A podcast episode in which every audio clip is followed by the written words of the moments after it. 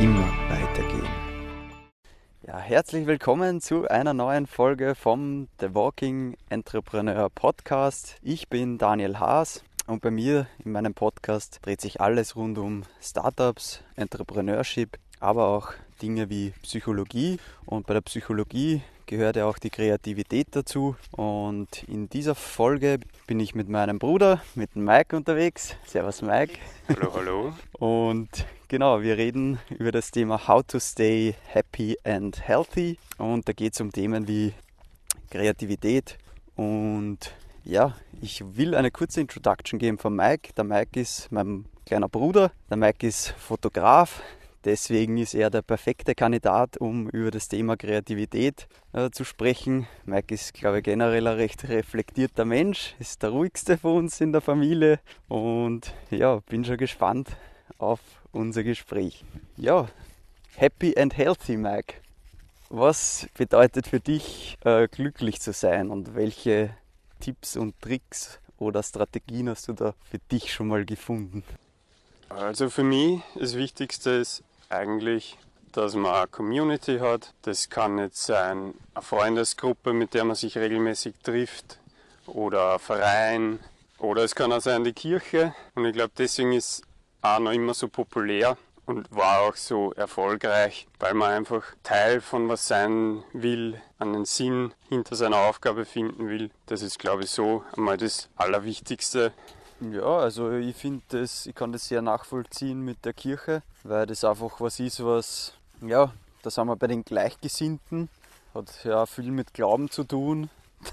Den Glauben gibt es ja zum Beispiel auch in einem Fußballverein, da glaubt man ja auch an dasselbe, an die Mannschaft, an die Ziele, an, an Motivation und ähm, kann das absolut nachvollziehen, dass man eben so eine kleine Gemeinschaft braucht. Und ich sage mal, wir sind ja sogenannte Social Animals, soziale Tiere und Rudeltiere. Wir brauchen einfach die Gleichgesinnten.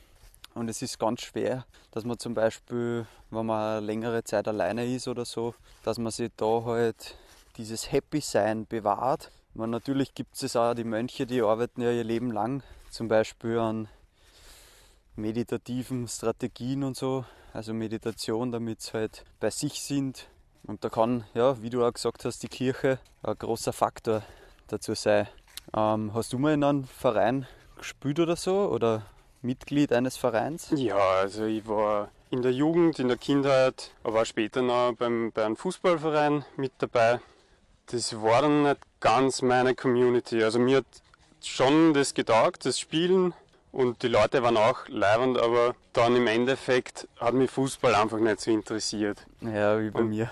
Und da fühlt man sich halt dann schon ausgeschlossen, wenn es dann in der Freizeit auch nach Fußball geschaut wird, über Fußball geredet wird, wer wohin wechselt. Und da ist man dann doch am Rand, wenn man dann nicht so das also Interesse nicht hat. so mittendrin. Meine Community habe ich dann eher gefunden bei meiner Fotografieausbildung auch in, na, jetzt fange ich zum Keichen. Grafischen.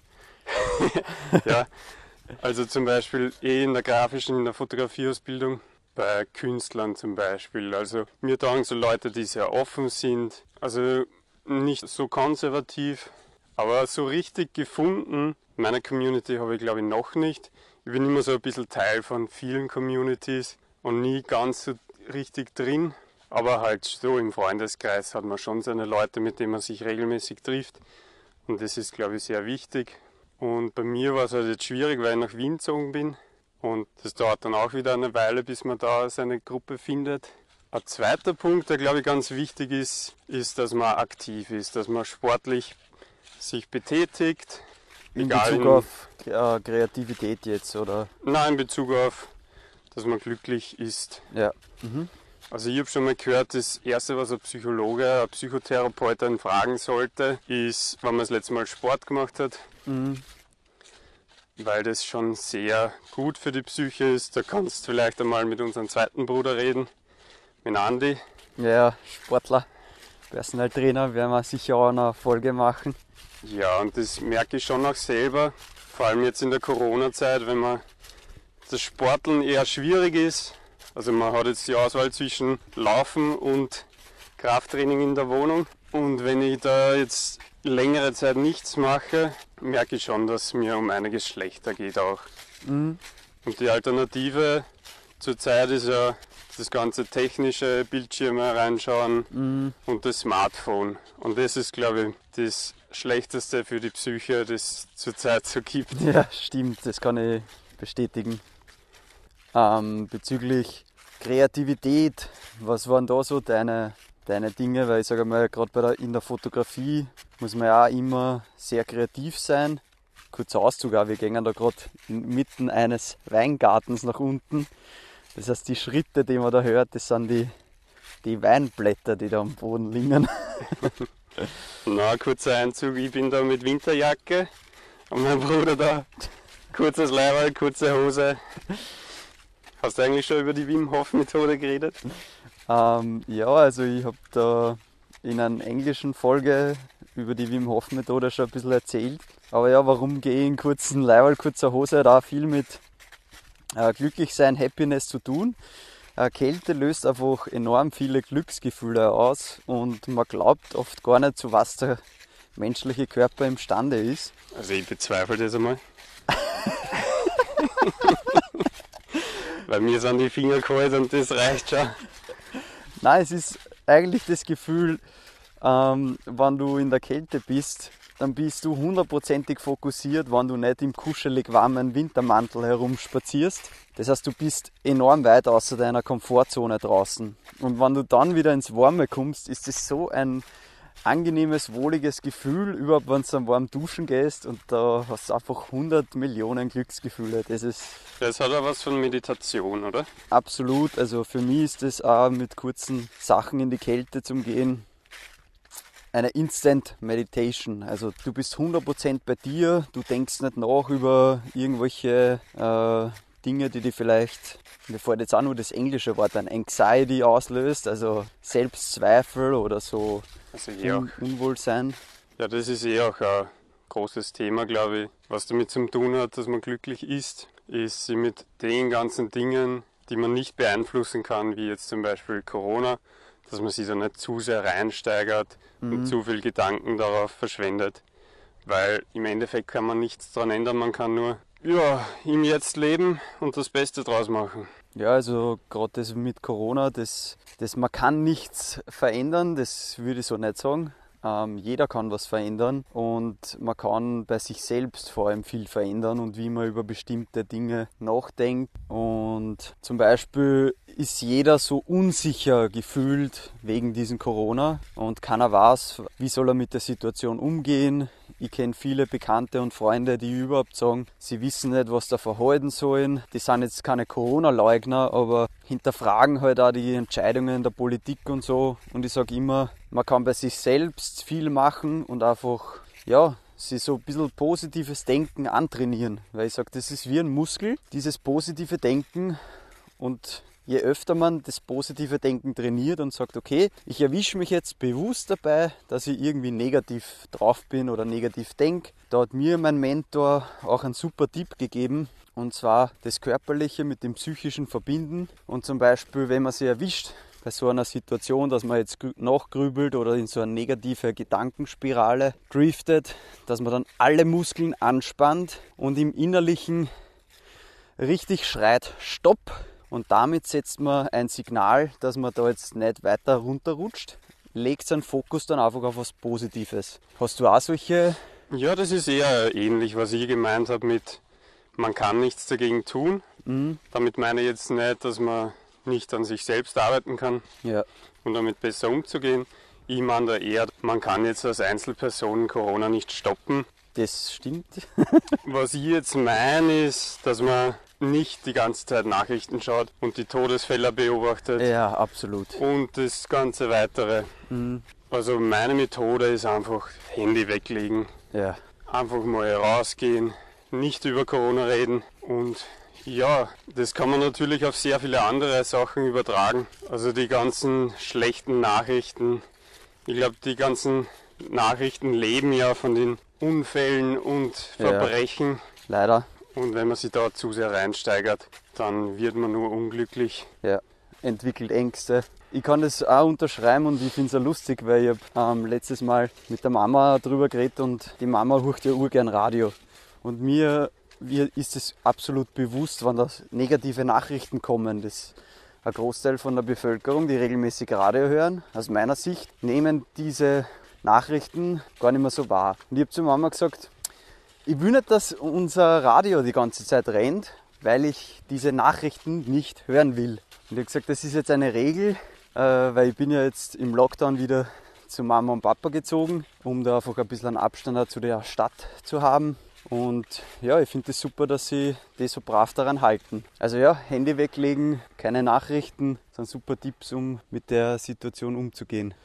Wenn wir jetzt zurückgehen zu dem Thema Kreativität, ähm, das hat ja viel im, im Entrepreneurship, im Startup, in der Startup-Szene zu tun, dass man eben kreativ ist, dass man neue Lösungswege findet für Probleme oder einfach auch in der Fotografie oder du zeichnest ja auch ganz gern. Mhm. Was hast du da für dich? Also was löst bei dir Kreativität aus? Also das erste ist einmal, dass ich was sehe, das mir taugt, wo ich sage, ja, dass ich mal wirklich meinen Geschmack habe, was mir gefällt. Und ganz am Anfang bei was, der Fotografie. Was kann das sein? Naja, ein Foto jetzt zum Beispiel von mhm. einem äh, erfolgreichen Fotografen, wo ich mir denke, boah, geil, das will ich auch machen. Mhm. Ja, in der Fotografie ist es, habe ich zumindest so begonnen, dass man das einmal nachmacht. Mhm. Und ganz bekommt man es eh nicht hin, das schaut dann eh wieder anders aus. Aber so fängt man mal an. Was mhm. glaube ich in der Fotografie, wenn wir jetzt bei dem Thema bleiben, ganz wichtig ist, das vielleicht manche gar nicht so beachten, weil es bei vielen, zumindest was ich so mitbekommen habe, geht es um die Kunst und da muss das Foto aussagekräftig sein.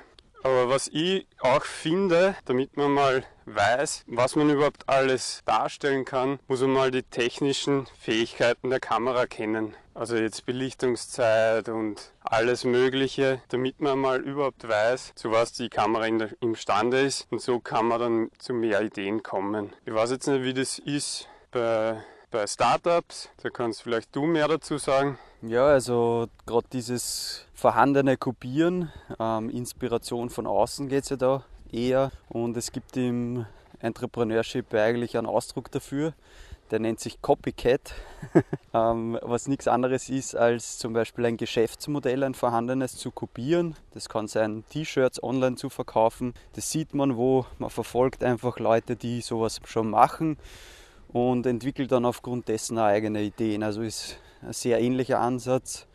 Und ich finde es auch cool, was du gesagt hast, man muss einmal die technischen Fähigkeiten zum Beispiel von einer Kamera äh, verstehen. Das ist genau das Gleiche, wenn man ein Startup gründen will. Man muss einfach wissen, okay, wie kann ich etwas im Internet verkaufen? Was sind diese Werkzeuge?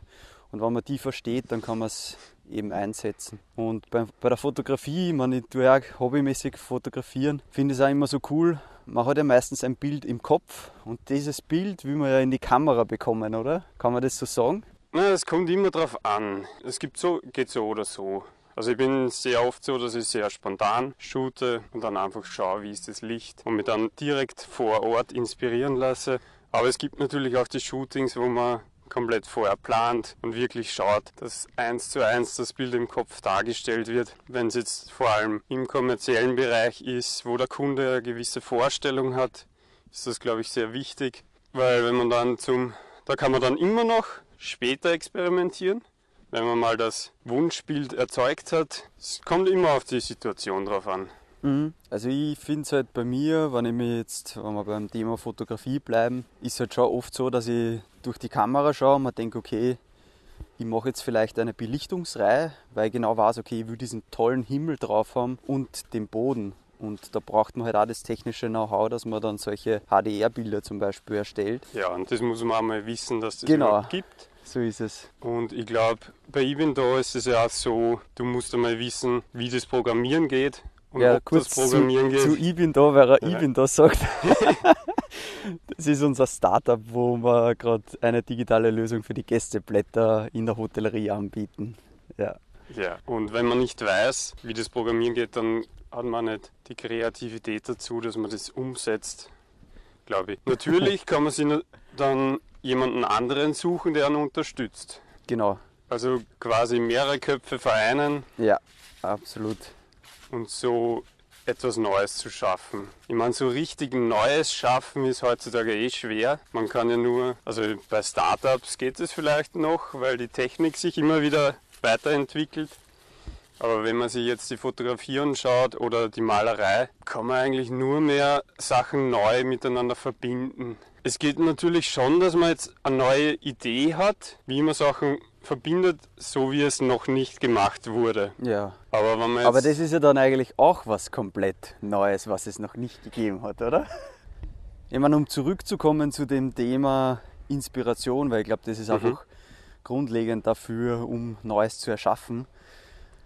Was sind denn für die so die, die Top-Inspirationsquellen, die du für dich nutzt? Ganz praktische Tipps, die vielleicht jeder selbst. Ja, es sind auf jeden Fall mal andere Fotografen. Ähm, wie kommst du zu dem? Wo schaust du die Bilder? Also das ist bei mir hauptsächlich Instagram. Mhm.